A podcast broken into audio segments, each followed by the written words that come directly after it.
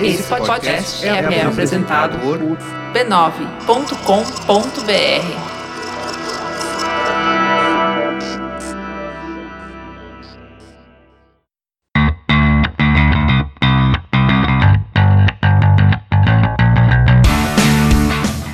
Eu sou Alexandre Maron. E eu sou a Luciana Biniski. E esse é o programete com os comentários do Zing. Ah. Apêndice. A gente pode chamar de apêndice. Não, apêndice não. Apêndice não. Apêndice é uma coisa inútil. Ah. Não, não é inútil. É, não é inútil mesmo. Comentário é super importante. Pois é. É, pois é. Então apêndice nem pensar. Tá. Tá. Então a gente vai direto ao assunto. A ideia é separar os comentários do programa é, e aí, assim, ter mais tempo um pouco para falar no programa, porque a gente não aguenta não falar, né? a gente separa os comentários e passa a ser toda sexta-feira comentário, toda segunda-feira o programa e assim por diante. E, e, e hum. se a gente tiver uma dica muito legal para dar para os nossos ouvintes, Isso. a gente vai dar aqui também. É, dicas. Vamos lá? Beleza?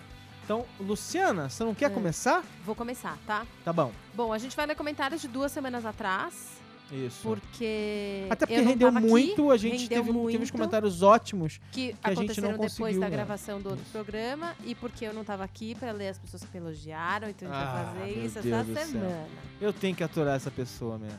Então eu vou começar com o do Hugo Carlos. Ele diz assim: Eu tinha um entendimento de que clichês acontecem quando uma experiência seja de natureza estética ou qualquer outra natureza, não é fiel a si mesma, sendo apenas um simulacro apagado de outra coisa. Por exemplo, Casamento é um ritual lindo e será sempre fiel e original se for o ritual que os envolvidos se interessam em, em, em experienciar.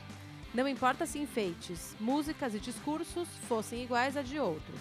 Um casamento clichê seria um que mimetiza coisas de outros casamentos, porque casamento é assim, entre aspas. No papo senti uma ligeira mistura no significado de original, entendido como oposto de clichê, com ineditismo. Parabéns pelo programa. Hugo, o Marão já tinha, comentado, já tinha comentado, né? Que ele ficou chateado que tinha comentado depois que a gente já tinha gravado. Mas a gente queria falar sobre o seu comentário porque. Primeiro que assim, eu acho que você está acho que você tá certo. O, o, seu entendimento de clichês é exatamente o, o, o, entendimento que você deveria ter. O que diferencia um clichê do não clichê é de fato por que, que você está fazendo aquilo. Se você está fazendo pelos outros, é muito provável que seja um clichê. Se você está fazendo por você mesmo e isso vai te gerar uma experiência única, então você está fazendo pelas razões certas. Eu só talvez discorde de você com o original ineditismo. Não acho que é isso que define o clichê, porque original é tudo aquilo que é único. Não precisa ser necessariamente a primeira vez que foi feito. A gente volta de novo naquela história de que, como somos todos únicos, né? Nascemos todos em, em momentos diferentes e temos referências extremamente diferentes, vamos acumulando referências diferentes ao longo da nossa vida, tudo que a gente fizer que for inédito ou original é, vai ser único para a gente. Então, acho que o, talvez o, o oposto, entre aspas, de clichê seja muito mais único do que original ou inédito. Não acho que não precisa ser, não, não ter sido feito antes. Uhum, só acho uhum. que precisa te causar uma experiência que é só sua. Uhum. E na verdade, tudo na sua vida vai ser uma experiência só sua. Por isso que é melhor você não se basear em clichês. A não ser que você coloque uma GoPro na sua cabeça o tempo todo e fique filmando a sua vida e compartilhe. Mas ainda assim, você vai estar apenas compartilhando um pedaço da, da sua maneira de experienciar o mundo. Então, não tem jeito, desista. Vá em frente. Eu vou ler aqui o comentário do Lucas Carvalho. Acho que o ponto principal da discussão é a relação com o clichê e não o ato do clichê em si. Veja, a reação do tipo eu odeio clichês pode ser interpretada com um eu quero ser especial. Ou seja, não é uma relação direta entre querer e ser especial ou se sentir único e ter alguns clichês na vida. Dessa forma, tendo a concordar com o Maron. Ah, claro, cara, você tem que concordar ah, comigo, sério, não com a Luciana. Você gosta de, dessas, desses comentários. o clichê. É, olha, olha quem fala. o clichê é sim inevitável, e por clichê, digo fazer coisas que várias pessoas fazem. Com isso, de novo, o problema não é o clichê em si, e sim como você se relaciona com ele. Existe um outro ponto também, que é o contexto envolvido e que é, relativiza cada situação creio que não é justo fazer certas generalizações. Por exemplo, a pessoa viaja para Paris e tira uma foto na Torre Eiffel. Putz, puta clichê. Ok, talvez para pessoas que viajem com muita frequência seja algo banal. Agora, concordemos, no Brasil viajar para outros países não é algo acessível para a maior parte da população. Ou seja, dentro do contexto daquela pessoa que viajou e tirou uma foto com a torre, aquilo pode sim ser algo especial, único para ela. Aí, é- essa parte é interessante, assim. Gosto muito da- da- das considerações. Eu, eu discordo um pouco dele, porque, assim, não muda o fato de que é um ponto para onde todas as pessoas convergem. Mas eu acho, de novo, que a- a- o âmago do, do raciocínio do Lucas é assim: mais importante do que o clichê é a sua relação com o clichê, a maneira como você enxerga ele encaixa ele na história da sua vida. Bom, eu obviamente discordo de vocês dois, né?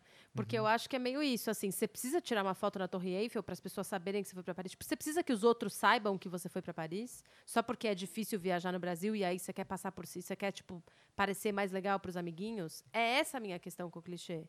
É tipo, qual é a razão por que está fazendo isso? Porque se você sempre teve o sonho de ter uma foto em cima da, da- da Torre Eiffel, meu, arrasa, tira várias, tira 20, tira selfie, pede pro amigo tirar, pede pro indiano, abre, se- a- estende um pau de selfie, faz o que você quiser.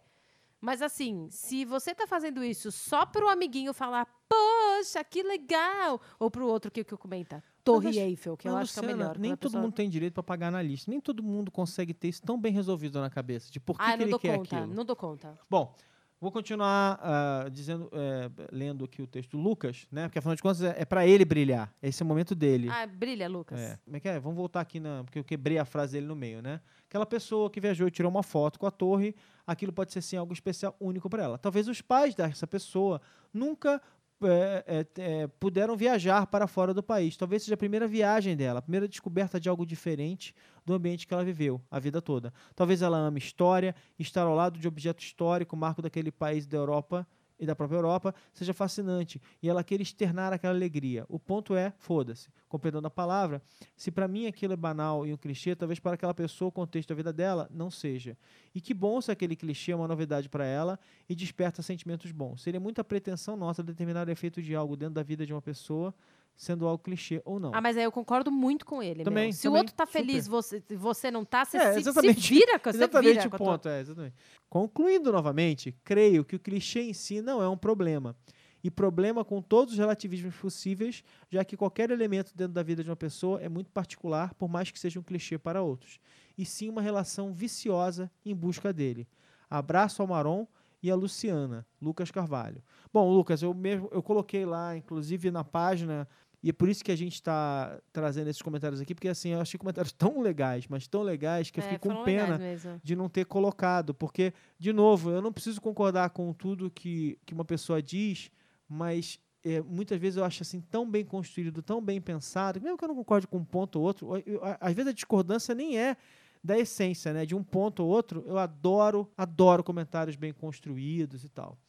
Eu vou, eu vou dar uma, uma dica, uma diquinha ligada aos clichês. Já queria ter dado outra semana, que ó, é um livrinho que eu comprei pro Kindle, porque eu adoro essas bobagens, que é o The Dictionary of Clichés. Infelizmente tem em inglês, eh, vende aqui no Brasil, mas também em inglês, que é, é um guia com mais de 4 mil frases que são muito usadas em inglês e muitas delas acabam tendo traduções ou versões para o português e tal. E é um livro divertido, é, é, é, uma, é uma leitura gostosa, divertida. Você vai, você vai descobrindo um monte de coisa e às vezes é aquela frase feita que você fala assim, você até descobre como é que é aquela frase feita em inglês, Tem uma coisa meio exemplo. antropológica disso, É, assim, é. de você entender de onde vem, É, por que tem, tem- aquilo tem as faz sentido na. É- sociedade. É, muito ah, legal, É muito legal. Vale a pena. E é engraçado ainda por cima. É, tem, um, tem, tem um tom brincalhão que vai desde o design da capa ao, ao, a- a- às histórias internas. Então, The Dictionary of Clichés. é A Word Lover's Guide to 4,000 Overused Phrases and Almost Pleasing Platitudes. De, a autora é uma mulher chamada Christine Emmer e tem inclusive a venda na Livraria Cultura. Não precisa ser só na Amazon, não. Tá? Legal. Luciana, tem mais um? Um comentário aí pra ah, gente? tem mais um. Pode, a gente pode terminar com um comentário bem do maravilhoso? Tem? Você tem um comentário bom? Henrique, eu tenho um comentário apenas sensacional do Henrique Tavares, Ah, que diz mais ou menos assim, entre aspas. Acho que ele estava me citando, né? A única coisa que um homem branco privilegiado pode fazer para reconhecer todos os outros movimentos é aceitar que é opressor de todos eles. E aí ele falou: não, chega, parou aí para mim. Então eu queria só mandar um beijo de tchau pro Henrique, né? Se ele quer continuar sendo uma pessoa que não se que se recusa a ouvir opiniões alheias, ele pode ficar lá branco privilegiado, bem feliz, no topo da cadeia.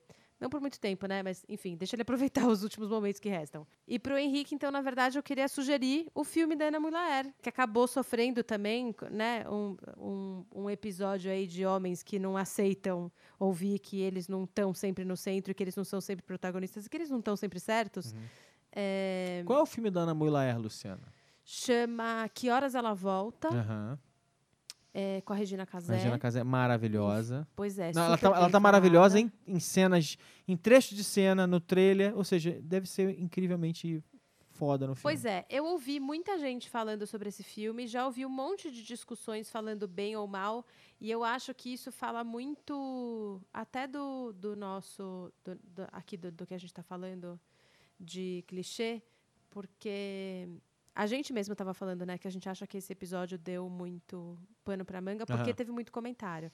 Então eu acho que além de tudo vale assistir o filme, porque teve muita gente com opiniões muito apaixonadas desse filme. Aham. Então, eu acho que é, vale a pena assistir. Eu acho que vai ser difícil para muita gente que tá, não está preparado para abrir as portas e a cabeça para diversas, diversas experiências que a gente teve ao longo da nossa vida que não foram necessariamente legais para todas as pessoas envolvidas. E aqui eu estou falando com todo mundo de classe média alta, principalmente paulistano e do Rio de Janeiro e de outras grandes cidades do Brasil que foram criadas por babás ou empregadas ou enfim, mulheres de classes menos favorecidas que acabaram doando as suas vidas para facilitar a vida das nossas famílias. E acho que vale muito todo mundo assistir, nem que seja para discordar veementemente da Ana. Então, gente, ah, e outra coisa legal. Sabe o que aconteceu, Luciana? Semana passada, quando você estava viajando, a gente gravou um episódio do, do Braincast é, ao vivo e tal, não sei o quê. Então foi uma plateia assistir. Ah, eu fiquei sabendo, Pois lá no é. Shopping Guatemi. Isso.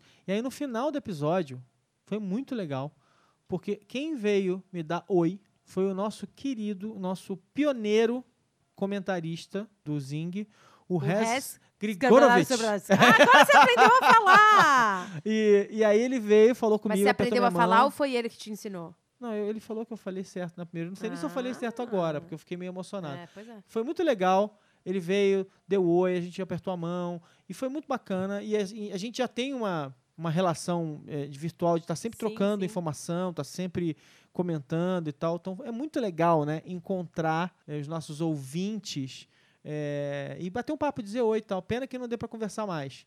Então, um abração pro Res e um abração para você que está nos ouvindo e comente mais para que a gente eh, leia mais comentários legais como esses nas próximas semanas. Beleza? Então é isso, gente. Bom fim de semana. Beijo, um abraço. Tchau, Beijo. tchau.